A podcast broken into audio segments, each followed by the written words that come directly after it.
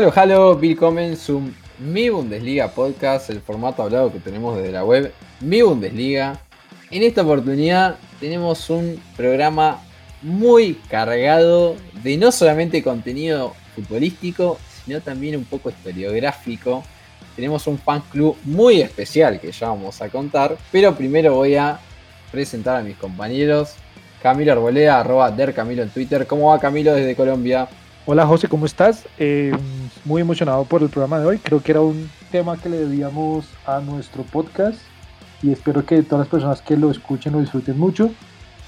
Y como hincha del Dortmund, la expectativa de que estrenen a Mucuoco.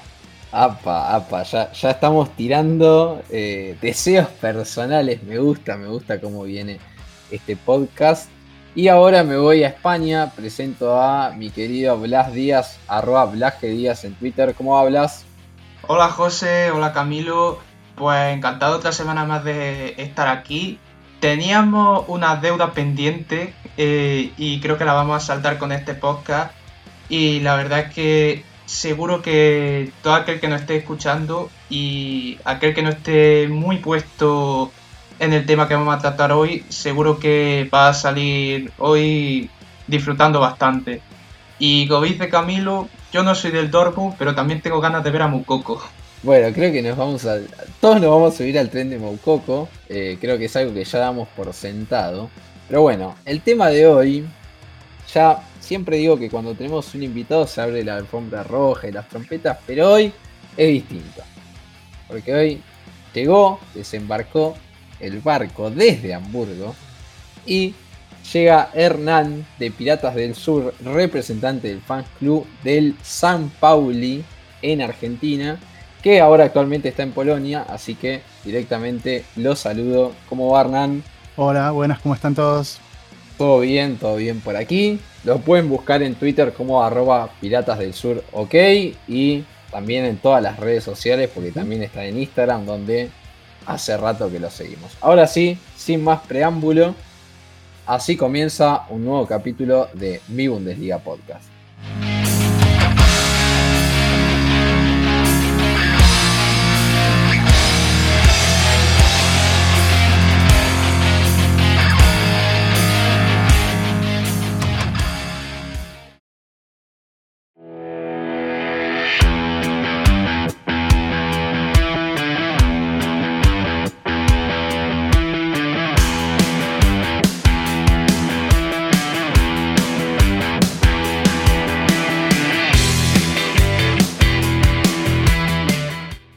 Bueno, Hernán, siempre es especial hablar de, del San Pauli por su cuestión de, la historia y al ser un club, entre comillas, de culto, como discutíamos un poco en la previa de, este capítulo.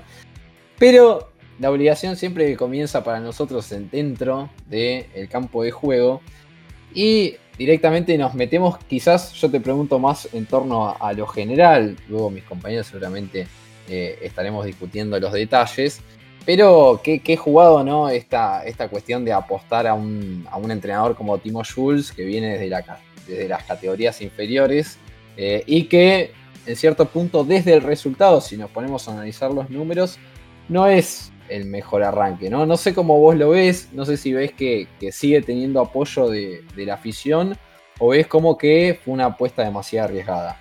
Sí, ante todo, la, apuesta de Timo eh, es arriesgada de por sí, por una cuestión de, que él es debutante en una, digamos, en, un equipo de mayores.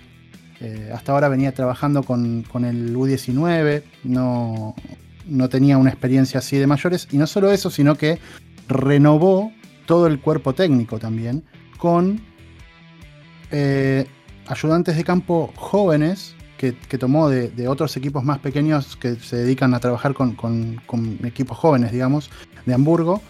Eh, y dejó, por ejemplo, de lado a, Trulsen, que es un ayudante de campo de los últimos dos cuerpos técnicos, creo, o tres. Eh, y lo, digamos que es un histórico también, es el jugador que es el, jugador con más presencias en el equipo que luego eh, pasó a formar parte del, cuerpo técnico.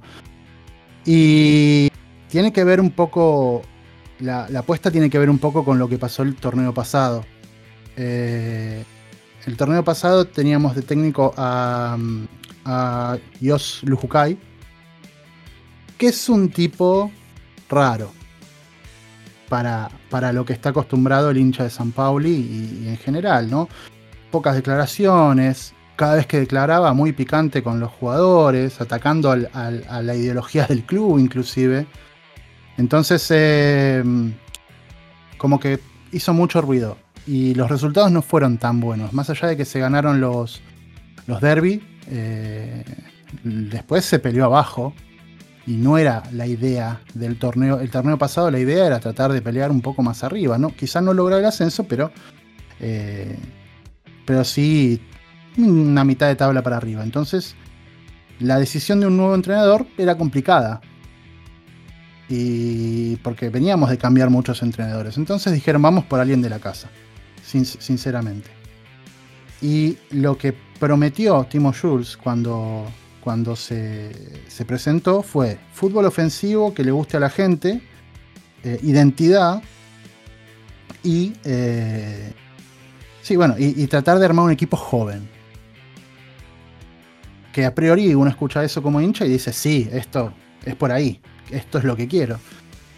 Eh, obviamente que a, la vista de los números, pasadas eh, siete fechas, estamos ante último, pero yo rescato, eh, es cierto, no es preocupante estar ante último, pero son, van siete fechas de una segunda Bundesliga que es quizá el torneo más competitivo que he visto en mi vida, por lo menos donde hoy te gana, eh, le ganas al primero y mañana pierdes con el último. Es, es, así, es histórico. O por lo menos eso es lo que le pasa a San Pauli. Eh, si el, el, último partido perdemos 3 a 0 de local con Karlsruher. Si gana, quedamos, perdimos, quedamos en el puesto 17. Si ganábamos, quedábamos cuartos. Entonces, yo desrelativizo un poco la posición eh, actual y sí trato de priorizar eh, el estilo de juego. Lo dijo Timo Schulz en las declaraciones de las últimas declaraciones que hizo, que él no va a negociar el fútbol ofensivo. Es lo que un poco comentábamos en la previa. Eh, no, va a morir en la suya, fútbol ofensivo, línea de tres, volantes eh, winners por las bandas, rápido. con, los resultados son los que vamos a tener. O vamos a recibir muchos goles, pero también vamos a hacer muchos goles. Eh, para mí habrá cosas que ajustar, seguramente. Eh, pero es muy claro que el punto, lo, más puntual ahora que el problema que estamos teniendo es al momento de meter goles. Porque las jugadas las generamos, pero no tenemos ese, ese punch que por ahí, por ahí sí teníamos el torneo pasado con Ferman este delantero de dos metros que, ahora se fue a. Entonces, la situación es difícil, los números son raros, pero da la sensación de que vamos a ganar más de lo que vamos a perder. Esa es, la, sensación, no solo mía, sino de, otros, hinchas con los que hablo, eh, inclusive en nuestro fan club, y por lo que un poco uno va recogiendo por las declaraciones en, la, en redes sociales si, esta situación se hubiera dado con el técnico anterior, estarían tratando de prender fuego todo. O sea que Timo Schulz tiene banca para rato. Sí, creo que, también es la sensación que, nos deja a todos, ¿no? Sobre todo teniendo en cuenta de, que si analizamos un poco la temporada pasada, eh, si hubiese sido solamente por condición de local, ¿no? obviamente haciéndose esfuerzo en Milentor, podemos decir que eh, el equipo hubiese salido séptimo. O sea, esa fue justamente la clasificación y último fue como visitante, ¿no? Eh, y también creo que un poco habla de la dicotomía que tiene el fútbol alemán más allá de las categorías, ¿no? Donde la localidad pesa muchísimo. Muchísimo. Muchísimo, muchísimo. Pero bueno, me voy directamente a Blas. A ver qué me dices, Blas, de esto. Sí, yo creo que el San Pauli va a dar un paso adelante. Y aunque ahora te fijes en la clasificación y veas que están penúltimos, eh, están empatados con Nürnberg y con más equipos que están por encima. Y es lo que hemos dicho. La segunda división alemana es muy competitiva y capaz ahora ve al San Pauli penúltimo, pero a poco que gana dos partidos se puede poner fácilmente a las puertas del playoff. Es más o menos el problema de hilar las victorias y saber, eh, como bien decía Hernán, saber aprovechar las ocasiones, porque cuando tiene un equipo tan ofensivo y no sabe aprovecharla, al final cuesta, cuesta y si hay otros equipos más conservadores, que en segunda división suele pasar, eh, es complicado lo que digo, de hilar victorias, pero también hay que tener en cuenta que es que es un equipo recién hecho. Y lo normal es que las primeras temporadas no vaya a dar resultados. Además que al nivel que está el San Pauli, tampoco va a pedir eh, pelear por el ascenso año tras año ese es un buen punto el que, el que mencionas, porque cuando se mm, presentó, justamente cuando se lo presentó a Timo Schulz, se habló, el, que es el, manager deportivo, habló de un, año de transición, de que no, no, se iba a ir por un ascenso, que obviamente si se da, se da, pero no, no era la, el objetivo, era una mitad de tabla tranquila. Sumado a también lo que mencionas de que es un equipo nuevo. Si bien hay una base, perdimos muchos jugadores buenos. Eh, el caso de Ferman, que, era, fue uno de los goleadores del equipo. Diamantacos, dos delanteros. Hablamos de dos delanteros. Perdimos de alguna forma a Mihaichi, a Río Mihaichi, el japonés, ex Arsenal y demás. Eh, que está, está en el equipo todavía, pero tiene una lesión que nadie sabe cómo se va a recuperar. y fue un pilar fundamental del torneo pasado para mantener la categoría uno de los jugadores más rápidos de la segunda Bundesliga. Entonces, eso también influye en, eh, el resultado final que vemos ahora. Pero sí, Dietgen es nuevo, Quiere es nuevo, Salazar es nuevo. Eh, sí, es, un punto importante también a tener en cuenta. Además del nuevo cuerpo técnico, ¿no? No, y además de eso es que justamente lo que nombrabas, ¿no? Los cambios de ataque, porque ahora tenemos un McKennock y también tenemos el fichaje este que en su momento hizo mucho ruido, como fue traer, porque traer un jugador siempre de primera división y un club como Schalke hace ruido. Eh, pero todavía lo de Burstaller es como muy precoz, por así decirlo, ¿no? Eh, todavía es como que eh, todavía no entró mucho en escena. incluso, incluso eso, tenemos entendido de que todavía está con una lesión. entonces, sí, ya, varias cosas. Ya dijeron, perdón, no, ya dijeron que no vuelve hasta, hasta el año que viene. Claro. Directamente. Claro, claro. Una, operación, una lesión rara en un músculo del, estómago, de cerca de la zona del abdomen, algo raro. Pero la historia de San Pauli tiene que ver con las lesiones. Eh, eh, cuando la última vez que estuvimos en primera división hace 10 años, hasta mitad del torneo veníamos octavos, novenos, y después, ¡pum! lesiones. Sí, sí, sí. Una tras otra. Y como terminamos, último partido en Milenton perdiendo 8 a 1 con Bayern Múnich y yéndonos al descenso. Sí, sí, además. Que, comer. Sí, decime. No, no, que te haga 8 goles el Bayern Múnich no es novedad. Igual. No, si no. no, pregunten al Hamburgo. si no, pregunten, no al Hamburgo, si no, pregunten al Barcelona, ¿no? Eh, eh, estamos hablando a, nivel de, a nivel de elite. Eh, imagínense lo que queda para el resto en, en Bundesliga. No, pero es que el Hamburgo ha tenido casi que una maestría recibiendo goles del Bayern Múnich, sobre todo cuando va a Múnich. De a 8. Casi siempre son, es mínimo 6. Mínimo 6. Creo que solo, solo, secundando con el Borussia Dortmund, que ya estamos peleando ahí, de que cada vez que vamos a Múnich también hacemos un ridículo chévere, pero estamos ahí. Estamos ahí disputando ese lugar. Sí, ahí, ahí de, paso, de paso, Camilo, te aprovecho la presencia, porque yo sé que tú sigues eh, eh, a los jugadores latinos generalmente y tenemos la presencia ¿no? de un uruguayo como es Salazar Martínez en el San Pauli. Eh, y justamente que va de la mano ¿no? de estos tantos cambios que, sufrieron en ataque, ¿no, Camilo? Sí, eh, pero bueno, hablando previo a la, grabación de este episodio, hablábamos con Hernán y pues verdaderamente Salazar no es que sea un uruguayo. Eh, creo que antes de comenzar todo este asunto con Salazar se sorprende bastante. me gustaría más preguntarle a Hernán que ha tenido. Si a una persona que no sabe qué es el San Paulo le puede explicar en un breve resumen ejecutivo eh, qué es el San Paulo. su gol en el derby de Hamburgo. Vale.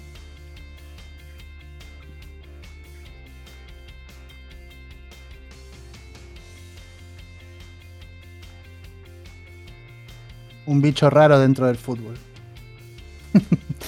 es, un equipo raro eh, porque, a ver, no voy a decir que es un equipo que no apuesta a ganar porque no es cierto, pero eh, es un equipo en donde la, el valor del triunfo es un poco lo que dice Bielsa, ¿no? Es ganar, pero ¿cómo ganar? ¿Por qué motivos ganar? ¿Cómo llegar a ese objetivo? No, soy que. No soy este tan fanático de Bielsa como para citarlo como el maestro, como mucha gente, pero, pero concuerdo en, lo que él dice eh, con ese tema. Eh, es un club que abrazó una ideología diferente al resto.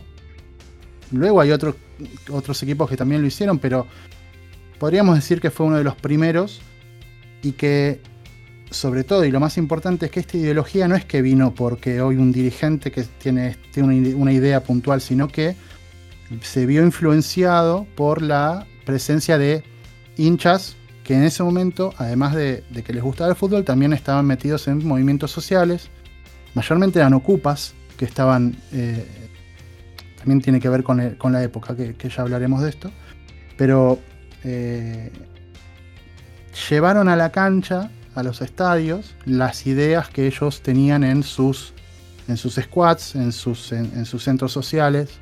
Los, los, llevaron a una cancha, que en ese momento era, estamos hablando de mitad de los 80 no, eh, no estaba pasando, no se veía.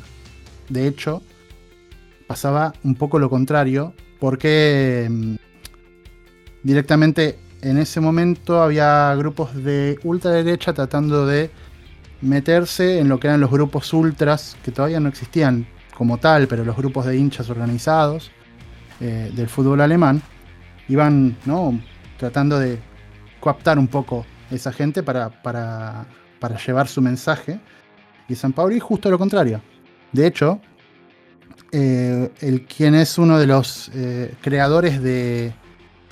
Se llama Fan Laden, pero para entenderlo, sería como una subcomisión de hinchas, un, ente organizador de hinchas dentro del club. Eh, lo explica en, varios videos que hay. hay. un muy buen documental de Copa 90 en, YouTube, eh, que es justamente sobre el, sobre el derby con, con HSV, pero, pero explican un poco esto también. Y él dice que él no podía, siendo, era un punk, vamos a decir poniendo el, nombre correcto, era un punk eh, que le gustaba el fútbol y dijo, bueno, voy a ir a ver al Hamburgo. Hablamos del Hamburgo de la, de década del 80, campeón de Europa, ¿no? ¿Cómo no, cómo no, ir a, no, ir a ver al equipo campeón de Europa y sensación en ese momento? Pero a él, a él, al encontrarse al lado de un tipo con la cabeza rapada y, insultando a los demás con, un nivel de agresión y un mensaje que no era el que él le gustaba, dijo no vengo más. Pero, ¿qué alternativa tengo? Bueno, está este club, San Pauli, que en los 80 no, no era muy... tenía mucho éxito realmente. No... Eh, había jugado una sola vez en la Bundesliga y como pasa casi siempre es subir y bajar. Eh, lo iban a ver unas 3.000, 4.000 personas como mucho. Eh, y eh, lo que sucede es que gente como, como esta persona que nombro, que se llama Sven Brunks, Sven Brunks, empiezan a ir a, ver los partidos. Y saben, bueno, les quedaba cerca, porque realmente está cerca de los squads. Está el estadio, no, no para, para, situarlos, el estadio, que es algo que siempre nos reímos un poco del HSV, es que el estadio de San Pablo y Millentorn está cerca del puerto pero el de HSV está realmente lejos. Realmente lejos, te los digo, porque tuve que caminar como una hora para llegar ahí. Eh, y es cansador. Este, o sea que está bien en las afueras de, de, la ciudad. Entonces siempre se dice que es el único equipo de la ciudad en verdad de San Pauli. El Hamburgo es otra cosa. Ya. Lo decimos internamente, ¿no? no como, broma. Ahí un poco explicabas, ¿no? Hablabas eh, justamente con la rivalidad de, de, Hamburgo y adentrabas un poco eh, justamente las diferencias e incluso remarcando ¿no? lo que se daba en ese momento en la tribuna de lo que pasaba en el equipo que hoy eh, se encuentra en segunda división como es el Hamburgo. Pero lo que te, quería preguntar, y siguiendo con la pregunta un poco de Camilo, ¿no? ¿Cómo, qué, tan difícil en, ese momento, e incluso que ahora sigue pasando, porque eh, la ideología punk no se dejó, eh, incluso también teniendo en cuenta de que había un gran, era como un club cosmopolita, ¿no? Porque Además de eso, habían inmigrantes, habían anarquistas, habían comunistas. Es decir, era una gran ensalada de, cuestiones que lo que mi pregunta va hacia eso, ¿no? ¿Cómo, ¿Cómo es que se construyó a esta identidad que tiene San Pauli que está muy determinada, está muy marcada y hoy por hoy podemos decir, bueno, estos son los principios elementales del club? Hubo dos factores. Primero que em, por suerte, que es algo que no pasa muy seguido, esto que comentás de los que había comunistas, anarquistas, punks, que pueden ser cualquiera de los dos, y diferentes colectivos, generalmente de izquierda, se, eh, se unieron en una causa. Generalmente eh, los, pensamientos de izquierda a veces están muy divididos y, chocan entre sí, pero en este caso se, se, impusieron sobre lo que sucedía en un club. Por ejemplo, una de las primeras medidas que se toman es que se veían que había gente que cantaba, insultaba a un jugador porque era negro. Y iban y le decían, hey, acá no. Esto no. Porque les parecía, les decía... está mal, básicamente. Esto no, no, es, no es lo que nosotros eh, pregonamos, digamos, de alguna forma. No, nos lo explicaba muy bien el, el que es el curador del museo del club, que tengo la suerte de ser amigo de él, eh, Michael Pal, que, todo esto, todo esto que, trajeron los hinchas, lo, fueron. No, es que se lo impusieron al club, pero. Digamos que fueron movidas que la, las llevaron, las, las manejaron, las, se pusieron todos de acuerdo y dijeron, bueno, queremos que el club sea de esta manera. Esto tiene que ver con eh, que, que, se haya hecho popular y que además haya alcanzado una notoriedad un poco más grande, tiene que ver con que justo en ese tiempo la televisión empezó a transmitir todos los partidos. Entonces eh, sucedía que contaban un poco la historia, ¿no? venía, venía la televisión alemana, la televisión ya privada, digamos, que se habían privatizado los canales, eh, la, televisión. No era Sky en ese momento, no sé cuál sería. Eh, pero venía y les decía, bueno, querían contar la historia detrás del club y era insoslayable no, no, mencionar el tema este de los punks y de, las ideas sociales y, de, los ocupas. Y lo vendieron como algo simpático. Y para una nueva televisión ¿no? que, llegaba a todos los hogares en Alemania, era imposible que no te caiga simpático. Mirá los, los loquitos estos. Sumado a esto, San Pauli se asciende a primera, a primera división. Obviamente le fue muy mal y volvió pronto, pero eh, eso también aumentó la popularidad. Ahora, eh, lo, que me preguntabas de, de, todas estas ideas y cómo se, se, impusieron, eh, fue de la gente hacia el club. Y cuando hubo más gente, más gente presionando hacia el club y, diciendo, bueno, queremos algo diferente. Ejemplos. Muchos estadios venden el nombre del club. En la década del 80 se prohibió, en una asamblea general, se prohibió que se venda el nombre del estadio. El estadio en el pasado se llamaba Wilhelm Kolch, que fue el presidente del club durante muchísimos años, inclusive durante la Segunda Guerra Mundial. Pero se descubrió que este señor era miembro del Partido Nacional Socialista. Si bien hay mucha discusión sobre la participación de, Colgen como, como miembro del partido, se dice también que a ver, no había muchas opciones en ese momento. Era, si uno quería tomar parte, ser presidente de un club, no, te daban muchas posibilidades. Era sos, o sos parte del partido o, sos un renegado. Y obviamente no te van a dejar tomar parte de un club. Eh, entonces, de cualquier manera, se tomó decisión, Asamblea General, cambio de nombre del estadio. Y ahí sale Millentorn Stadion. Que Millentorn es eh, una puerta que, había eh, en la vieja ciudad de Hamburgo. De ahí viene el nombre, no, me conozco exactamente los detalles, pero este, viene, viene de ahí. Entonces todo, todo fue, toda esta unión se fue dando entre la gente y fue impuesta al club. De ahí que, y es muy raro que suceda de esa forma. Eso, esa, es, tiene, esa es una de las particularidades de San Pablo. Que, que se haya dado de esta forma. Eh, y después sí, la no comercialización, no al, racismo, no al sexismo. Eh, eh, son, bueno, lo que, lo que se conoce ahora en realidad. siguiendo ahí justamente eso, les recomendamos, yo se los recomiendo y Hernán también se los va a recomendar justamente el documental que ha hecho Piratas del Sur con Michael Paul, que me tocó obviamente eh, verlo y la verdad que disfrutarlo porque ver un documental hecho desde un fan club y sobre todo de San Pauli, la verdad que siempre llama la atención y obviamente les recomendamos porque ahí un poco lo decía Hernán, ¿no? Eh, la cantidad de cosas que sabe Michael Paul, me parece que no alcanzó el tiempo eh, para que las pueda desarrollar. Pero bueno, le paso ahí la palabra. se nos fue la luz. Se nos fue la luz para terminar de, hablar. Sí, sí, sí. No daba más, Mike. Sí, sí, sí, totalmente, totalmente. Ahora sí, le hago el pase a Blas.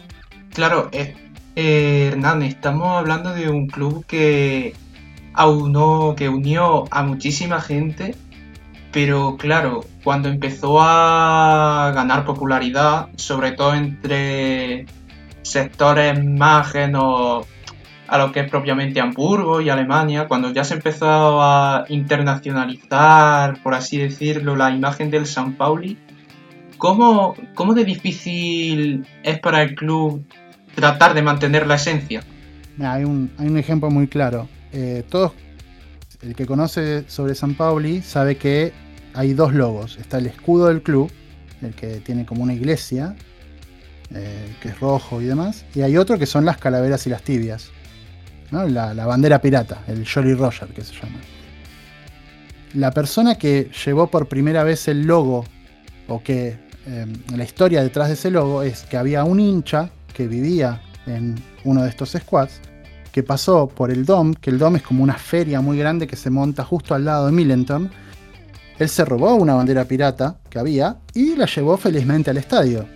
Y finalmente la terminaron aceptando porque la empezó a llevar todos los partidos. Dijeron, uh, este es un logo que nos representa, ¿no? A los hinchas.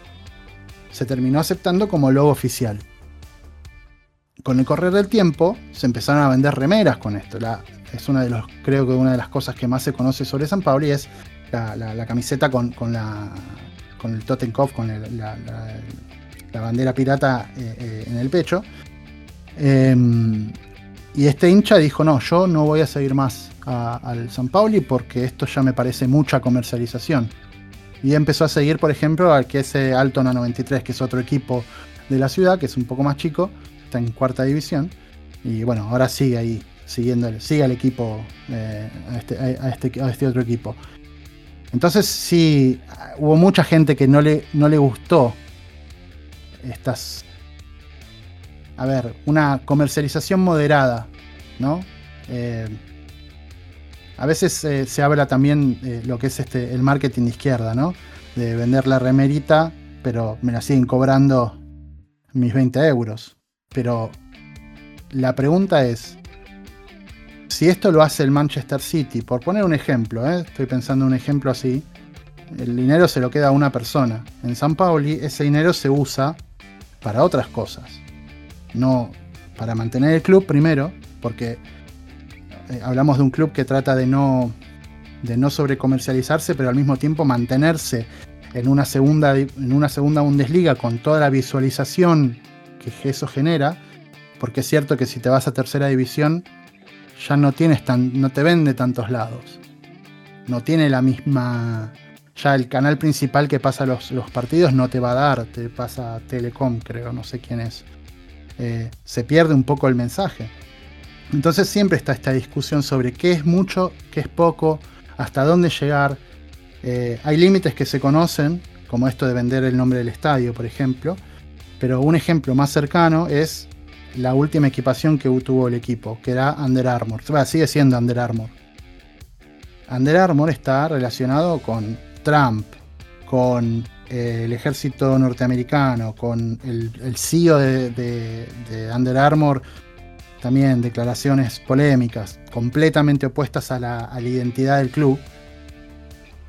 Entonces la gente puso el grito en el cielo no, no le gustó para nada. En las últimas tres o cuatro asambleas creo que siempre hubo una moción presentada por los hinchas de romper el contrato con Under Armour. Desde el club se explicó que también hicieron su investigación. Eh, o sea, no es, que, no es que se toma a cualquiera porque sí. Eh, bueno, esta es la mejor oferta y la tomamos.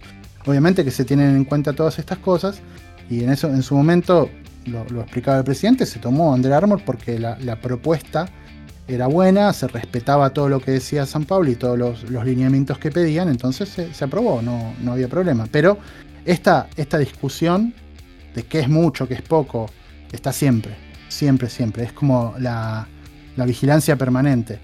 Un detalle. la camiseta actual tiene la bandera LGBT en varias, en varias partes, sobre todo en la espalda. Hace unos partidos, eh, cuando empezó a jugar Simón Mackinock, que por si no lo saben, tiene, mide dos metros y pico, es muy muy grande, no tenía esta bandera.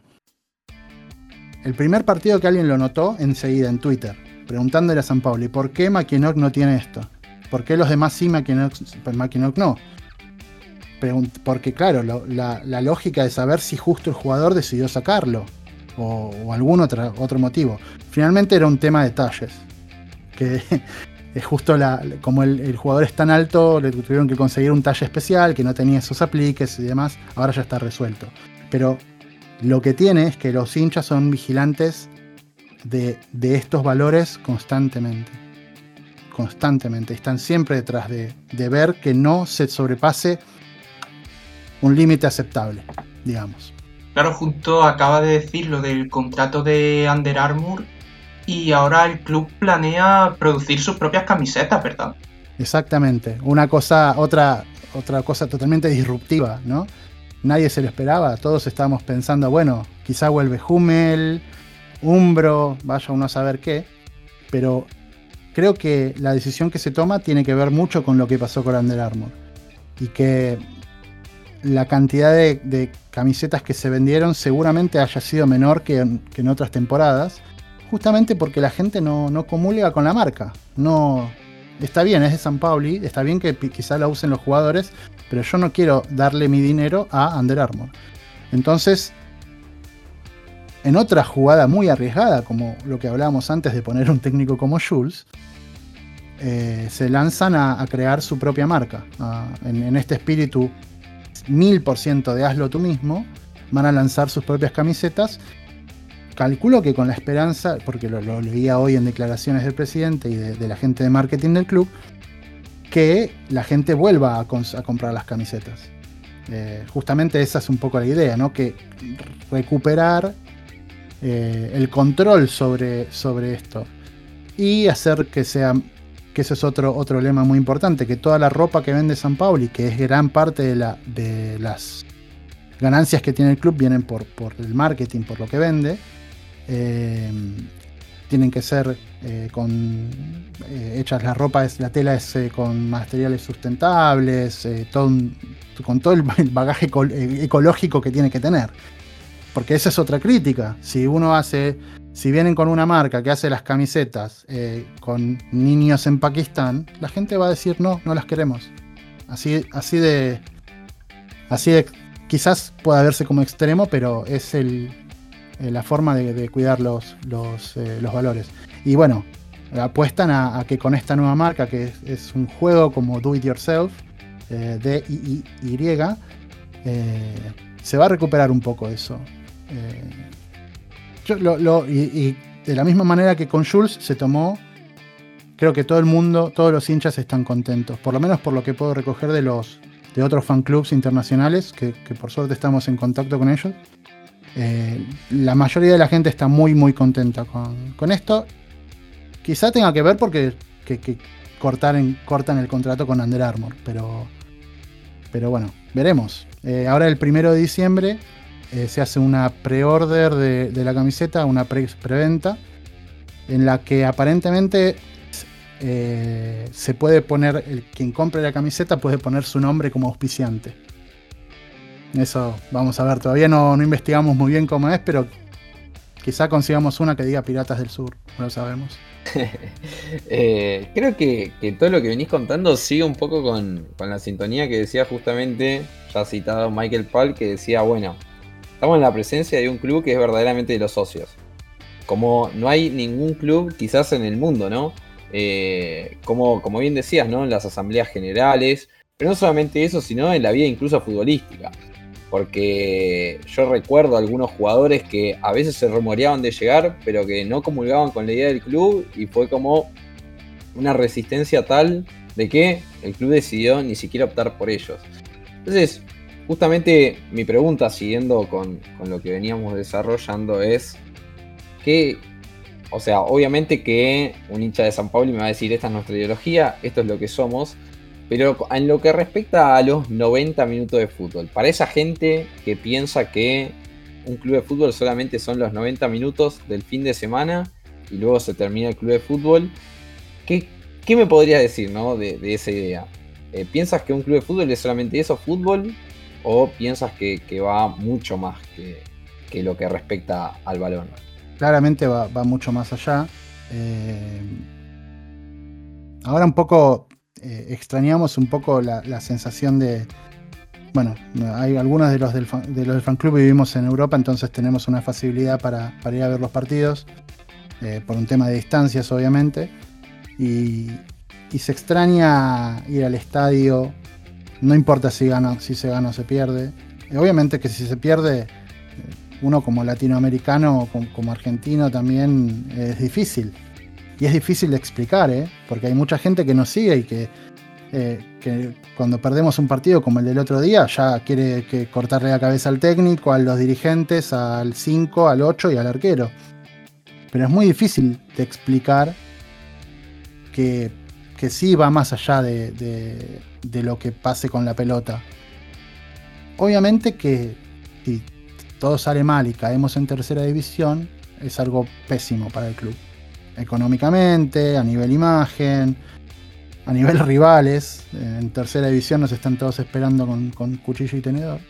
Este, pero hay que decir también que eh, yo no sé qué trabajo a nivel ojeadores se hará, pero siempre conseguimos algún jugador que sobresale. Es, eso es muy raro.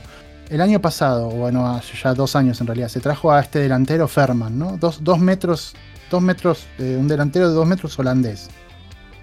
No lo habíamos, eh, no, no, no lo habíamos escuchado nombrar. Y viene el tipo, tosco por como todo delantero grande, y termina siendo, termina siendo goleador del equipo. Diamantacos, suplente en Bochum. Mm, vino eh, también mucho, mucha entrega, otro tipo de delantero, muchos goles.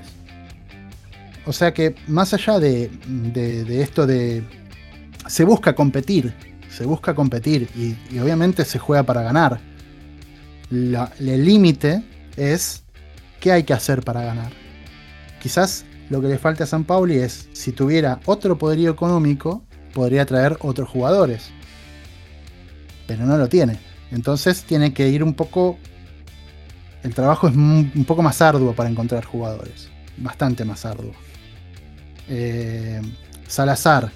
Eh, metió, todo el mundo lo quiere, pero era suplente en un equipo que ahora está en segunda división en Polonia y no jugaba. Claro, está a préstamo porque el dueño del pase es eh, Frankfurt, pero ¿de dónde sacaron esa información? Yo no lo sé. Y chapó para ellos, ¿eh? porque realmente eh, terminamos siempre armando equipos que, que, de alguna u otra manera funcionan. Con jugadores 6-7 puntos. Cuando tuvimos un buen jugador, siempre se terminó vendiendo. Halstenberg, el lateral de, Leipzig, se vendió 3.6 millones de euros. Mats Moller se fue a Bélgica, también una buena cantidad. Ferman, el delantero que les mencionaba antes, también se vendió hace poco. Eh, otro, eh, que, ahora creo que está jugando en Estados Unidos, también, eh, también en otra buena cantidad, que es al final lo que termina sirviendo para mantener la, economía del club. Hoy por hoy nos salva que con todo esto de la pandemia, nos salva económicamente haber vendido algún jugador. Si no estaríamos, eh, ya dijeron, eh, por primera vez en no sé cuántos años dio pérdida al club. Este año. Imagínense, si no vendiéramos a nadie. Eh, Sao Paulo como equipo altamente reconocido en el underground del fútbol mundial eh, no, solamente no, solamente es conocido por todo esto que nos cuentas, de toda esa historia, por toda esta ideología, sino también por sus rivalidades. Eh, estas rivalidades van tanto de, en segunda Bundesliga, tercera Bundesliga como Bundesliga. Yo te doy tres equipos y me das tus sensaciones de qué opinas de ellos. Bayern Múnich, Hamburgo y Hansa Rostock. Con Bayern Múnich, eh, a pesar de todo lo que cualquiera pueda pensar, el grupo, hay un grupo de ultras del Bayern Múnich que se llama Chiquería, que tiene está hermanado con, con Ultra San Pauli. Que eso es algo que todo el mundo pensaría, wow, Bayern Múnich es justo lo contrario a San Pauli, pero Chiquería busca, eh, tiene la, misma ideología que, Ultra San Pauli, que también tiene esta ideología de izquierdas y demás. Eh, me dijiste Borussia Dortmund. No, no, no, Hamburgo. Hamburgo y Hansa Rostock. Ah, Hamburgo. No, no, es que equipos que no son de la ciudad no los conozco. Eh, ah, no, cierto, el Hamburgo.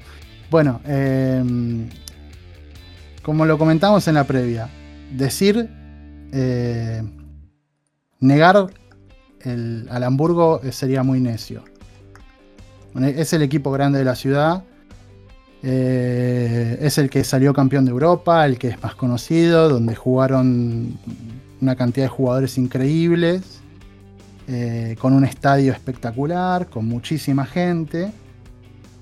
Eh, pero, y, San Pablo es muy, muy lo contrario, no, no, hay, no hay manera de, pelear a nivel títulos, a nivel gente, a nivel. No, no, no hay forma. Mal que mal, es el equipo de la ciudad. Entonces, eh, es el derby de la ciudad. Entonces, es David contra Goliat, realmente. Eh, y poder, eh, desde que por lo menos yo sigo a San Pablo desde 2005, un poco antes también, pero formalmente desde 2005. poder haber jugado o vivido todos los derbis contra ellos, solo uno perdimos mal, que perdimos 4 a 0 en mil entre los demás, 1 a 1, 1 a 0 ganamos gol de Samoa en, el 2011. Luego les ganamos los últimos dos. El último en que empatamos 2 a 2, que en los papeles lo podríamos haber perdido. Eh, es es un, logro para San Pauli. Es un, es un logro para San Pauli. Como hincha los odio. Un club que tiene hinchas que no cantan directamente. no, no, sacándome un poco la camiseta, o poniéndome en realidad. Pero, pero los del Bayern Múnich son casi igual o peor, ¿no? Uno va, al, uno va a la Allianz Arena y siempre se escucha el hincha visitante porque los del Bayern Múnich son, el, eh, son, el, hincha más elitista de toda Alemania, ¿no? Solo les sirve ganar porque es lo normal, porque perder es solamente para criticar. Bueno, el Hamburgo es un poco igual. Total. Es un poco lo mismo. Me... Siendo también hincha de un club chico en Argentina, eh, por decirlo de una forma, eh, siempre está esto de que uno ve los clubes grandes y ve que, no sé, dando el, caso de Hamburgo, y lo recuerdo patente de un derby que pude estar ahí. Las plateas, ¿eh? ¿eh? dos minutos, un poco de palmas, se acabó. Los ultras sí, cantan todo el partido, pero lo demás es frío, frío, frío, frío, frío. Es el paladar negro del fútbol.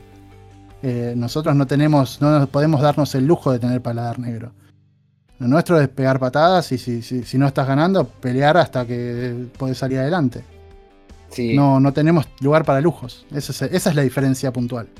Ya, ya has hablado de, del Bayern, que a, propósito hago un breve apunte ahí, que justamente el, grupo Ultra ahí mencionaba, el Chiquería, eh, fue uno de los más perseguidos cuando iniciaron la campaña en las tribunas de, de Bayern, claro, contra, contra Dietmar Hopp, incluso sigue siendo bastante perseguido, incluso por la justicia alemana.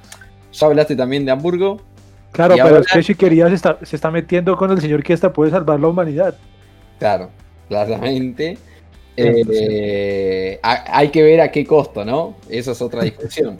Pero eh, ahora falta hablar, falta hablar de Hans Rostock. Claro, para siempre lo último lo mejor, el postre, la cereza del postre. Plato caliente. Es lo que yo quiero escuchar. A ver qué me dice.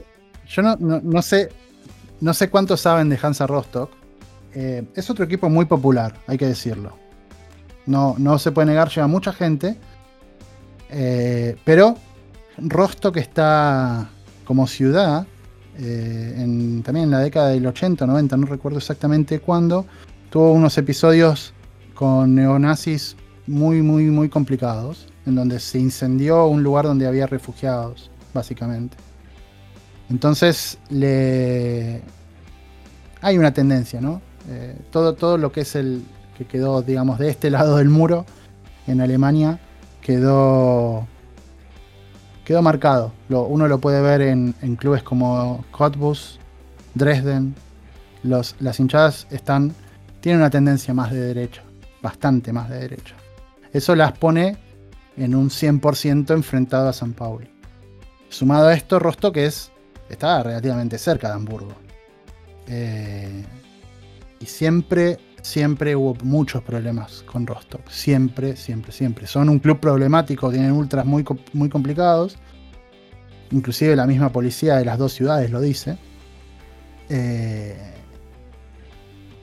y bueno, después está. hay muchas imágenes, ¿no? Se, puede resumir en imágenes. Algunas muy, muy llamativas. Eh, Denis Naki metiéndole un gol y yendo hacia la tribuna de, de Hansa Rostock y haciendo el gesto de que les cortó la cabeza. O en el mismo partido, Denis Naki clavando la bandera de San Pauli en el, en el césped, como diciendo territorio conquistado. Perdón, perdón, man, que, te interrumpa ahí, pero justamente teniendo en cuenta que Denis Naki con origen kurdo, ¿no? Total. Eh, no es un detalle menor. Total. No, no, Denis Naki es eh, pobre, ¿no? Una cantidad de problemas terrible que da para hablar otra hora sobre Denis Naki, pero, pero sí, es justo él, justo él. Pero de pronto, para darles una idea de... Y esto es llamativo. Obviamente el odio entre, entre Hansa Rostock y San Pauli y FC San Pauli no es innegable, aunque muchas veces eh, los hinchas de FC San Pauli como que los ningunean, por decirlo de alguna forma, eh, a, los, a los de Hansa Rostock, pero hubo un partido que es de segunda división hace una buena cantidad de años, no exactamente, no me acuerdo cuánta gente, cuántos años, en los que la policía de Hamburgo no dio las em, no dio las garantías para que el, partido se juegue con público visitante. Por ende, los hinchas, esto iba a ser en, Millenton, por ende los hinchas de Hansa Rostock no eh, iban a poder estar. Ahora, ¿cuál fue la reacción de Ultra San Pauli? Eh, boicotearon la entrada a lo que es eh, la, subtribuna y la tribuna donde están, donde se ubican generalmente los ultras, y otra gente que no es del grupo ultra, la, boicotearon por cinco minutos, no entró nadie en señal de protesta. Y pusieron banners gigantes en la tribuna diciendo que el fútbol es con gente o no es. Este, para darles una idea, ¿no? Que más allá de la rivalidad, hay, hay un, hay obviamente una rivalidad, pero hay otro, hay, hay como eh, un, como que, eh, quieren cuidar el fútbol de alguna forma. Y les parece que más allá de que detesten a, a los hinchas de, Hansa Rostock, eh, sus derechos están por sobre las, ideologías, digamos. por decirlo de alguna forma, su derecho como hincha, que eh, tienen el derecho de estar en la cancha. Y bueno, eh, eso generó al día de hoy, esto pasó no menos de, 8 años, hace que, pues, más o menos, sí. No recuerdo la fecha, pero ya pasaron muchos años. Y a día de hoy, entre los grupos de, uno lo puede ver, ¿no? Hablando con gente en Alemania, eh, que se le sigue criticando al grupo ultra de San Pauli principal, que es Ultra San Pauli, por esto. Uno diría, bueno, qué loco, pero qué loco que se critique. Pero hay gente que dice, eh, pero ¿cómo me van a bloquear? No me van a dejar ver el partido 10 minutos. Eso habla un poco de la, de la variedad de pensamientos que hay en las tribunas. Este, y, lo otro, una sola cosa más sobre Hansa Rostock. Hay un grupo muy famoso últimamente en Alemania que se llama Feine Sahne Filet, que es traducido es como filet de pescado con crema, algo así. No lo sé bien, mi alemán es malísimo. Eh, que son de Hansa Rostock ellos.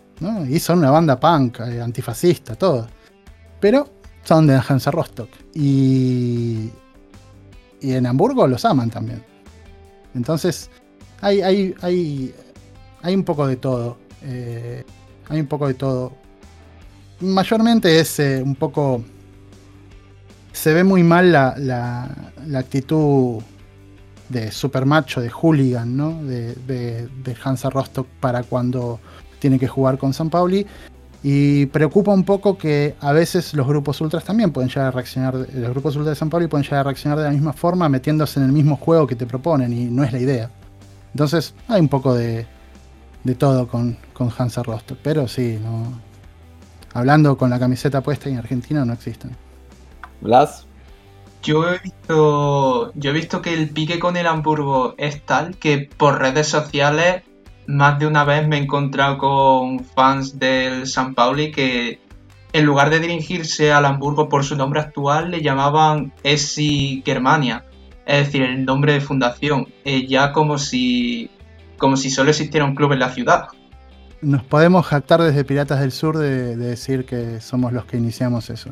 ¿En serio? Em, básicamente el, Hamburgo nace de la fusión de tres clubes, pero tomaron el año de fundación del más viejo, que es el, SC Germania del 1887. Sí, sí, está en Wikipedia, no, no es que es un dato que nos inventemos. Es el FC Halke, eh, Hamburger, algo, no me acuerdo cuánto, y el SC Germania. Se fusionaron los tres, creo que en 1919, pero tomaron la fecha de 1887, que es, eh, así como la, calavera con las tibias es el símbolo de San Pauli, el rombo y 1887 es el, logo no oficial, digamos, o, algo, un detalle eh, que te linkea directamente con, con con Hamburgo. Por eso es que, un poco en broma, lo cuando, por ejemplo, cuando jugamos los derbis, no, no, ponemos. Yo, no los nombro en, Twitter. No, no, no, nombro ese club. Le aplicamos un poco de picante típico argentino a, las rivalidades. Eh, en vez de poner el escudo, le ponemos el escudo de, de Ceci Germania y cosas así. Pero no, pasa nada. Son malos ustedes, ¿eh? Un poquito, un poquito de picante tiene que haber. Si no, parte del folclore decimos nosotros, ¿no? Exacto, exacto. Es un folclore sano, eh, no, no, no sé si, bueno, nosotros hicimos toda una campaña sobre el folclore en el fútbol argentino puntualmente, pero este es un folclore sano, no, no, lastima a nadie. No, además que es una, es una forma bastante habitual de en Alemania, porque por ejemplo en el estadio del Dortmund, cuando por eh, digamos en el estadio del Dortmund cuando está jugando el Schalke, pues obviamente dan los resultados a través del sonido interno y no, no dicen Schalke 04, sino dicen GE o el equipo prohibido. Como el equipo prohibido 0, eh, Bayern Munich 2. Y ya la gente sabe que, pero no dicen la palabra Schalke en el sonido interno del, estadio. Cada vez que hablo con alguien de Schalke 04 en Hamburgo me dicen Scheisse 04. Así es. Así es, así también es nombrado. Eh, Acá. Aquí también es nombrado así. Disculpen, ¿eh? Pip. Eh, sí, sí, es nombrado, es nombrado así incluso por los aficionados del Dortmund y ni que hablar obviamente de los grupos ultras que, que nada, en The Unity, Jugos, eh, entre todos los que están, que son los mayoritarios, eh, siempre es nombrado así, incluso, bueno, por los que recién nombrados de, de FC Bayern. Ahora, para pasar más a, lo que hacen, ¿no? Ustedes como fan club, justamente mi pregunta va en eso que dije, ¿no? ¿Qué hacen? ¿Qué, cuáles son las nuevas, lo, lo nuevo que tienen? Porque ya han sacado el documental, a mí me ha tocado, tuve el privilegio, le cuento a los oyentes, de ir al infierno de San Pauli, eh, que hicieron aquí en Buenos Aires, una exhibición de, varias fotos con bandas de punk, y la verdad que me lo he pasado muy bien. Y preguntarte un poco eso, ¿no? Con este parate de la pandemia que todos vivimos, con el aislamiento social y toda la cuestión, eh, ¿qué, anda haciendo Piratas del Sur en estos últimos meses? Bueno, como comentabas, el evento este introductorio sobre, sobre San Pauli con, que, tenía como influencia, eh, el, que digo, el que tuviste la oportunidad de estar, tenía como influencia una muestra que se hizo en el museo del club, eh, con fotos, con, bandas tocando, eh, que se llamaba Fútbol und Liebe, fútbol y amor, ¿no? Y quisimos un poco llevar esa idea. imagínense que esto lo hicieron en, justamente una de las tribunas del estadio, había charlas, hubo un poco de todo sobre diferentes temas. Por darles un ejemplo, el arquero suplente de San Pauli se había ido de Etiopía y comentaba todas las cosas que vio ahí. Es un eh, Herwagen se llama el arquero, muy comprometido socialmente y demás. Entonces contaba un poco su experiencia, bueno, un poco de todo. Tratamos de hacer lo mismo eh, hablando sobre el fútbol femenino, en su momento sobre los problemas que tenía el Club Deportivo Español, que creo que siguen teniendo, música, fotos, un poco de todo. Eh, en un club como, era como es la cultura del barrio, que también tiene, tiene toda esta, esta idea antifascista. Eh, después de eso también hicimos algo que está más enfocado al fútbol argentino, que es argentino y, el fútbol en general, no, no solo sobre San Pauli, que, tiene, que se llamó No es, eh, no es folclore, donde la idea era mostrar cómo lo que nosotros en Argentina consideramos eh, el folclore del fútbol, lo que el mal llamado folclore del fútbol, tiene una carga, una carga de racismo, de sexismo muy grande era una especie de denuncia, ¿no? Mirándolo desde el punto de vista de San Pauli, de todo lo que nosotros aprendimos de San Pauli, tratar de no copiarlo, sino de que la gente entienda que esté mal. Recuerdo una de las primeras cosas que nos dijeron fue, eh, no se va a poder cantar nada en la cancha. Y la idea no es esa. Eh, recuerdo que se hizo, ah, cuando empezó la pandemia, se hizo el Mundial de Canciones de Cancha, eh, de varios clubes y casi, casi siempre la última que ganaba es la que hablaba de la pasión, no de que el otro es esto o lo otro, el que está enfrente. Entonces, teniendo en cuenta que, de esto hay mucho en el fútbol argentino y, que se va expandiendo y en otros lados también, eh, queríamos hacer una especie de denuncia eh, que con alegría vimos que luego se replicó en River, se replicó hace poco en Talleres de Córdoba, que la idea es implantar la discusión no ir a atacar al que canta esto y lo otro, sino que la gente se lo cuestione, que se cuestione lo que está cantando. Eh, que es importante, es realmente importante, porque por ejemplo, uno de los ponientes en, la charla que dimos eh, explicaba que él fue abusado de chico. Eh, y él al mismo tiempo iba a la cancha y escuchaba que le cantaban a que al otro equipo le iban a hacer esto y le iban a hacer lo otro, generalmente temas sexuales, y lo tomó como algo normal. Cuando ya creció y, entendió un poco más, se dio cuenta de lo que había pasado y de, lo grave que era todo esto. Entonces empezó a trabajar eh, en denunciarlo también. Eh, son, todos, son todas temáticas complicadas que en su momento dijimos, bueno, tenemos que hacerlas. Eh, y se, creemos que, funcionó de alguna forma, ¿no? Eh, pero fue difícil y, y es difícil explicarlo también a veces para afuera. Si yo le explico a un alemán que en Argentina están cantando esto, eh, me miran con cara de ustedes son los subnormales. ¿Cómo van a cantar que, barbaridades, porque se cantan barbaridades y lo tomamos como algo muy normal. Mal que nos pese, ¿eh? y lo, pasa en todos los clubes. uno me ha pasado a mí de cuestionarme cosas que he cantado hace muchísimos años y que obviamente no lo haría más. Que esa era la idea, pero bueno. Eh, ese fue uno de los eventos que, creo que más disruptivos, más allá de este que comentábamos antes de, Bienvenidos al Infierno de San Pauli. Este fue un poco más disruptivo, un poco más atacando a lo nuestro y generó para, bien y para mal mucha crítica y, mucha gente que nos agradeció por, por poder hacerlo. Luego de esto también estuvo el, documental que, mencionaban antes, que si lo buscan ponen Piratas, eh, Piratas del Sur San Pauli en YouTube, les va a aparecer, se llama Pan Rock Football. Está en inglés, pero tiene subtítulos en español. Eh, es donde Michael Pal, que es el curador del, Museo del Club, em, cuenta básicamente la transición del de, FC San Pauli como un club normal de segunda división no, muy exitoso, a un club de culto como es ahora. Eh, con todas las. un poco lo que, lo que vinimos hablando hasta ahora.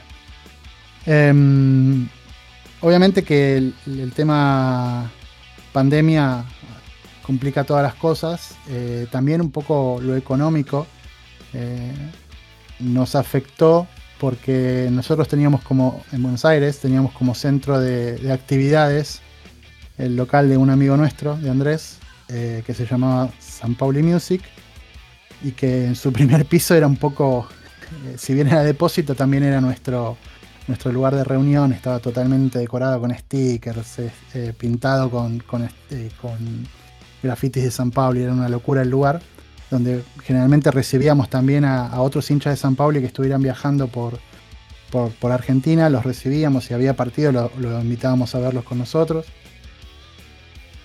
Pero bueno, las vicisitudes económicas del país obligaron a que tenga que cerrar el local y perdimos ese lugar. Y realmente todavía estamos un poco pagándolo, asimilando el golpe, ¿no? Em, por lo que nos, dedicamos un poco más a lo, que es audiovisual.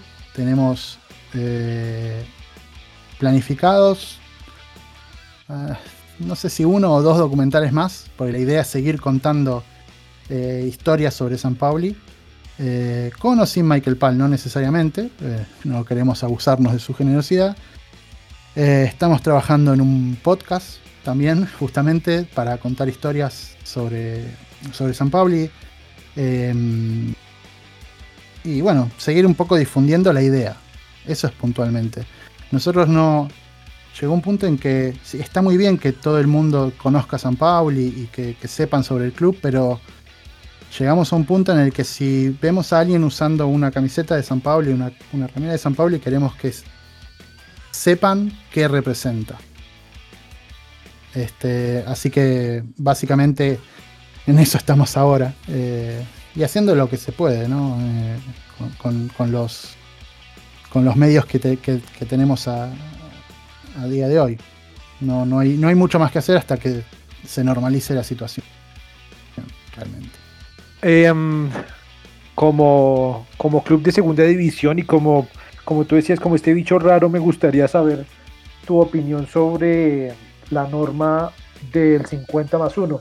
Especialmente porque la mayoría de personas que no conocen la Bundesliga y que solo saben, digamos, de este torneo o de esta liga o del Bayern Múnich la consideran bastante aburrida porque pues llevamos nueve campeonatos seguidos de la misma, del mismo ganador y pues obviamente históricamente el Bayern ha sido el más ganador del asunto. Desde la perspectiva de los hinchas del Sao Paulo, ¿no les parece que el 50 más 1 es una norma que está bien? Eh, le entrega a los hinchas y le asegura a los hinchas el desarrollo del club y la parte financiera de, forma bastante eh, sólida pero también le asegura al Bayern Múnich un status quo donde ellos siempre van a ganar? Ya, es una muy buena pregunta. Lógicamente, desde, desde la perspectiva de, de los hinchas de FC San Pauli, eh, el, soporte al, 50 más 1 es total. Eh, de hecho, un ex dirigente, eh, Andreas Rettig, fue uno de los que peleó en la Federación Alemana por mantenerlo. Irónicamente, una de las personas que más apoya la idea de, remover esta, esta, ley de 50 más 1 es Rummenigge. Y uno se pregunta para qué. Para, si salen campeones siempre de la Bundesliga. Pero la, la idea también es un poco tener, poder competir a nivel económico con un Paris Saint Germain o un Manchester City, que tienen un aporte económico que viene de otro lado. Mm, eh, la idea es ganar en Europa, ¿no? Poder mantenerse a ese nivel. Pero. No, a nivel local, eh, desde, FC San Pauli, eh, la idea es mantener esto siempre, 50 más 1, porque los clubes son de la gente. No, no, no quieren, no, no quieren que pase, que pase esto de no sé, para darles un ejemplo, 1860 Munchen. Vino un inversor, no tenía el 51%, pero tenía el 49%. ¿Y dónde está ahora el 1860? Un equipo histórico, aunque sea que esté en segunda división. Se fue a tercera división, le fue muy mal, ahora está recuperándose, pero eh, es, muy, es, muy, es muy complejo el tema. Eh, son apuestas, pero tampoco se quiere llegar al nivel de, como decía, Manchester City o, PSG. No, no, no, no se ve bien. Está el caso de, por ejemplo, eh, Leipzig, ¿no? Que es un tema complejo. Eh, básicamente es se, encontraron una manera de, soslayar esta, la regla del 50 más 1 y es el dueño es el de Red Bull. Y los socios, nada, son gente que, no, sé, son los mismos empleados de él quizá. Entonces no, no sé. Eh, a veces se, parece que las reglas se, mantienen para todo, pero siempre hay un límite también. Entonces yo no sé hasta cuánto, hasta qué, hasta qué puntos va, a aguantar esto del 50 más 1. Me preocupa un poco también. Sí, es difícil, es difícil porque em, la Bundesliga tiene unos planes de, bueno, en, capítulos anteriores hablábamos con Ezequiel Daray, donde decía que la Bundesliga ni siquiera se preocupa por otras ligas como la Liga Premier, que es la referente actualmente, se preocupa con plataformas nuevas como Netflix y todas estas de streaming, pero va a ser difícil competir en, un en, algo de entretenimiento cuando la gente ve el producto y ya sabe qué va a pasar. Es decir, yo creo que ninguno de los que estamos acá le gusta ir a ver una serie o una película cuando ya sabe cuál es el final. Muchos sabemos qué va a pasar. Totalmente. Pero no aunque ya nos gusta que la mitad haya algo que, que comentar, pero cuando, sabe, cuando ya sabemos qué va a pasar al final es difícil que la gente se mantenga entretenido. Obviamente la Bundesliga es muy entretenido del segundo al decimoctavo, claro. pero el primero es difícil. Por eso, por eso inclusive a mí me resulta más entretenida, lógicamente por, por una cuestión lógica de, de interés mía, la, la, segunda Bundesliga es mucho más apasionante. Lejos.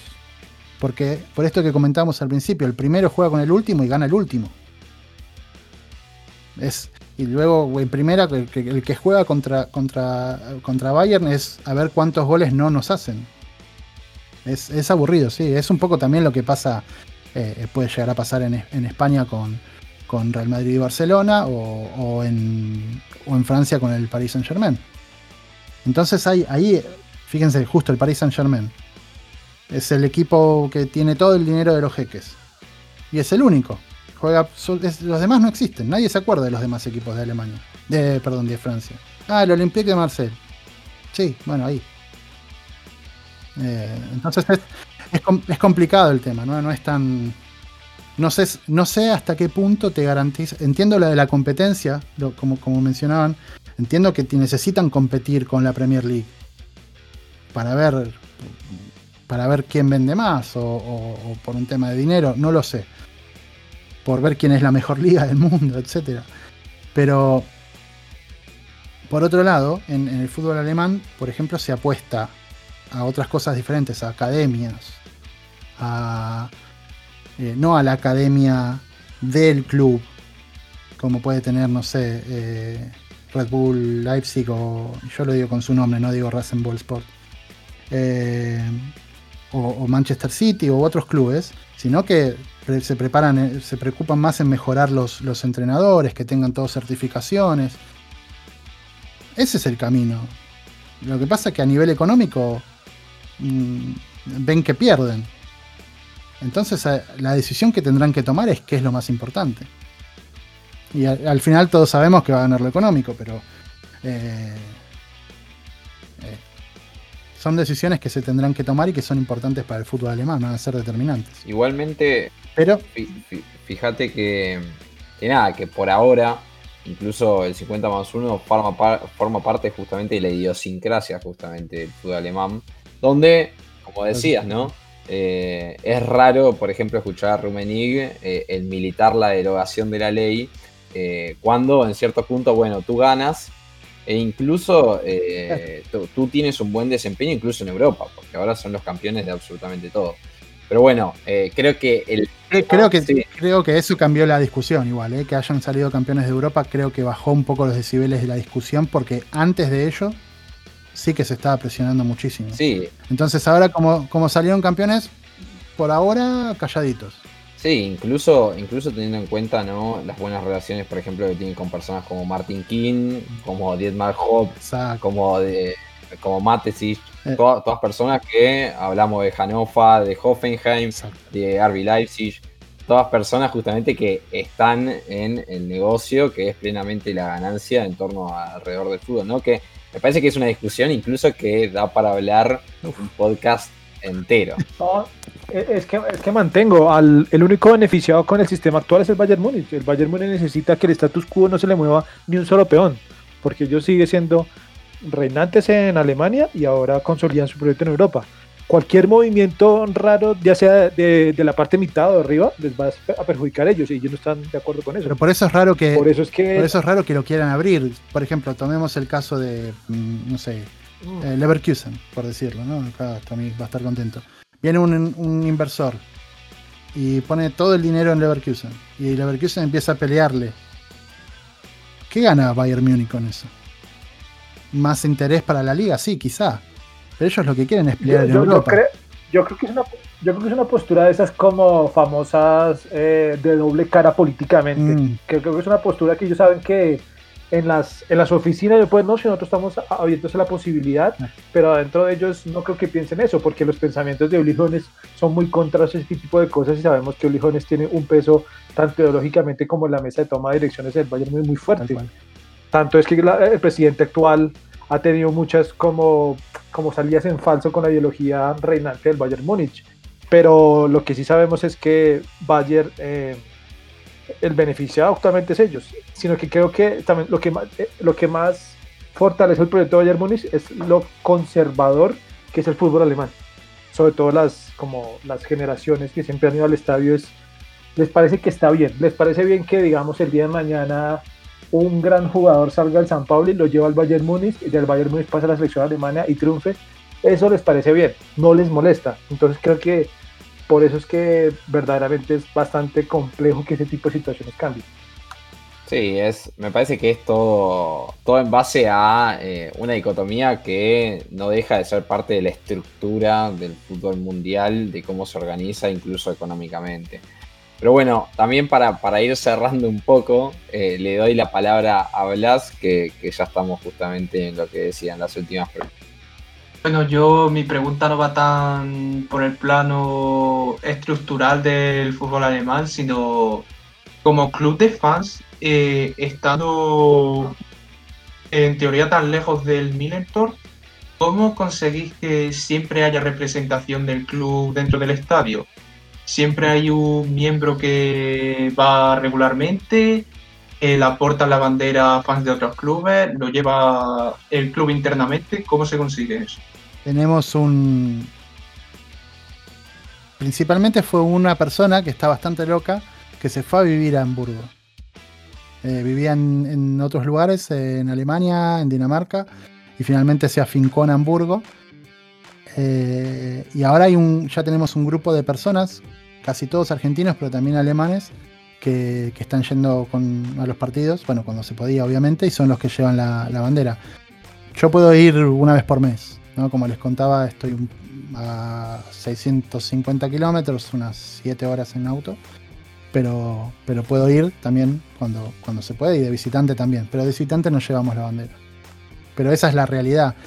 Ahora, eh, ya esto creo que es un caso de, psiquiatra, porque más de una vez ha viajado gente de Buenos Aires solamente para ver un partido. O sea, viajar como máximo una semana para recorrer un poco o ir a una ciudad u otra, pero siempre se escapan y ven un partido de San Paulo. Como fue algún derby, por ejemplo. Entonces eso es, eh, es eh, no hace falta que les cuente lo que puede llegar a salir un viaje de esos. Eh, imagínense, bueno, uno de los casos fue uno de los chicos del, fan club que viajó y se vio el derby en Millenton y perdimos 0-4. Imagínense el regreso en avión de ese partido. Pero, con la felicidad. ¿Quién te quita la bailada? No, y además con la felicidad de, conocer ese estadio y la mística ¿no? que tiene ese estadio, eh, que, no, es, no, es, no es caso menor, ¿no? Obviamente. Creo que eh, todos los que vivimos de, en el cono sur de nuestro continente, eh, llegar ahí y poder visitar justamente y estar en un partido del club del cual somos aficionados, ya más allá del resultado, como, bien decías vos, ¿no? Más allá del resultado, eh, la afición va a estar ahí siempre. Yo, para cerrar en la última pregunta, eh, quizás es muy personal, Hernán, pero quiero aprovecharte porque tú bien me decías, ¿no? Eh, sigo formalmente al San Pauli hace 15 años, porque me decías desde el 2005. Ah, sí. Eh, y, te pregunto, quizás es un poco complicada la pregunta, ¿no? Pero, ¿qué representa San Pauli en tu vida? Buena pregunta. cuando estaba en, en Buenos Aires y se empecé a seguir al equipo, para mí San Pauli es la utopía del fútbol. Es todo lo que a mí me gustaba en ese momento y me sigue gustando, la música, el fútbol y la ideología política en un solo club de fútbol. Es, es, demasiado perfecto. Em, hoy por hoy forma parte de mi día a día. Eh, no hay un solo día que no hable de San Pauli con alguien eh, o que no esté mirando noticias en alemán aunque las tenga que traducir, o que no esté mirando otros partidos porque sé que ese rival va a jugar contra nosotros en dos fechas o cosas así. Me, cambió la vida completamente. Eh, me hizo pensar de otra forma, me, hizo entender que otro fútbol, por más que es una frase que está ya muy este, usada, pero que otro fútbol es posible comparado con lo que uno, con lo que yo mamé de mi, de, mi crecimiento a nivel futbolístico, no, como jugador, sino como hincha, de lo que uno piensa que, tiene que ser el fútbol, que, esto de siempre ganar, eh, obvio que es feo perder y, si tenés la posibilidad de ascender vas a querer ascender, pero la manera, ese es el tema, es cómo llegar al objetivo. Eso es lo que, lo que aprendí, lo que me, mm, me sigue, después de 15 años y, muchísimos ida y vueltas, eh, me sigue fascinando de, este club. Y no lo digo yo solo, lo comparto con otra gente. Nosotros tuvimos la suerte de hacernos amigos de mucha gente de otros países, eh, generalmente entre vasos de cerveza, por suerte. Este, y lo, comentamos y, mucha gente siente lo mismo es muy simple. Uno no puede, lamentablemente, eh, en Argentina no hay un club así. No hay un club donde se mezcle todo esto. Eh, entonces, bueno, aparece San Pauli. La primera vez que pude ver un partido de San Pauli fue en 2013, que fue cuando... No, 2000, sí, 2013, cuando vine a vivir aquí a Europa.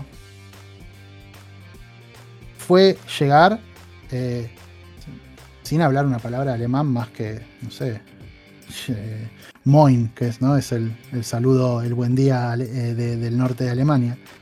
Y, encontrarme, fui con una persona que había conocido en Buenos Aires, un, alemán, y en un momento lo perdí, bueno, es otra historia para otro, para otro, otro día. Y apareció un irlandés que nos vio, que hablábamos en otro idioma y en inglés, nos preguntó de dónde son, bla, bla, bla, bla, bla. Terminamos ahí eh, hablando con él, el tipo agarró, no, no, vengan conmigo, Sudcurve con, los ultras acá, no, quédense. A todo el mundo le decía, ellos son de Argentina, miren, vienen a ver a San Pauli. La sensación de segunda casa que tuvimos fue increíble. Fui con mi esposa, por eso hablo en plural. Este, entonces, ¿cómo no quererlo? ¿Cómo no enamorarte de eso? Más allá de todo lo demás, ¿eh? es, eh, es, es, eso, es la utopía del fútbol. Es todo lo que me gustaría que sea mi club y no es, por eso lo tuve que ir a buscar afuera. Tremenda, tremenda respuesta e incluso eh, creo que hasta incluso emocionante para todos y seguramente los que, los que escucharán el programa en el futuro y me parece que es la mejor pregunta para cerrar, por eso eh, les recuerdo, les recuerdo que pueden escuchar nuestro podcast, todos nuestros capítulos, tanto en Spotify como en Apple Podcast, como en Evox, como en Google Podcast. Y con el detalle de que si les gusta lo que hacemos en Evox, pueden darnos y dejarnos el like, que la verdad que siempre es bienvenido. Les recomendamos como siempre las notas semanales destacadas que tenemos en nuestra web. Por empezar, este viernes ha cumplido 16 años Yusufa Moukoko, el que estábamos hablando en la previa, así que analizamos un poco sobre quién es esta perla de la cantera negra amarilla. Por otro lado. Perdón, perdón. ¿De dónde salió? Comenzó en el San Paulo, ¿no? Eh, muy bien ahí, muy atento. Ahí está, ahí está. Empezó a jugar, empezó a jugar en San Paulo y bueno, imposible retenerlo, imposible. Sí, señor, sí, señor. Incluso eh, una nota que me ha tocado hacer a mí y justamente investigando los primeros números y cómo Zork ha llegado a la cantera de San Pauli para traérselo eh, a Braquel, que es donde entrena las juveniles de Borussia Dortmund. Fabre, ponlo titular, ponlo titular, Fabre. Yo no confiaré en Fabre. ya, tenemos, ya, ya, hay otro tema de discusión que seguramente habrá en nuestros próximos capítulos. Después también les recomendamos las razones de los directivos alemanes para seguir manteniendo a Joachim Löw al frente de la selección alemana. Otro tema que nos deja muchísimo para discutir. Y después el análisis sobre el gran, gran, gran brillante cierre que tiene Nico González tanto en la selección argentina como en el Stuttgart. Ahora, por último, como siempre, les recomendamos nuestras redes sociales, tanto en Twitter como Facebook como Instagram, nos encuentra como Mi Bundesliga. También les recomendamos suscribirse a nuestro canal de Telegram, donde van a recibir la nota recién salida del horno. Ahí van a tener nuestro mensaje.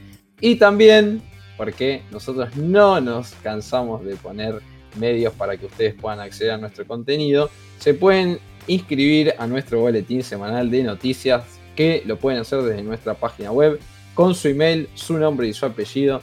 Es suficiente. Ahora sí, llegó el momento de, en primer lugar, despedir a mis compañeros. Muchísimas gracias, Camilo. Eh, muchas gracias, José. A ti, al invitado. Creo que ha sido uno de los posts que más he disfrutado porque me sentí identificado en muchas cosas, especialmente con la última parte que dijo Hernández que no pudo conseguir un club en su país que representara pronto su forma de pensar y de vivir y creo que así me pasó con el Borussia Dortmund y eh, en verdad que disfruté mucho haber traído a, Hernán y al San Pauli a al podcast de mi Bundesliga y espero que no sea la última vez que lo tengamos por estos micrófonos. Así es, así es, yo también comparto las sensaciones de Camilo. Saludo también a nuestro querido Blas. Muchísimas gracias, Blas. A ti, José, a Camilo y a Hernán. Eh, vosotros sentís identificados con el Dortmund y con el San Pauli.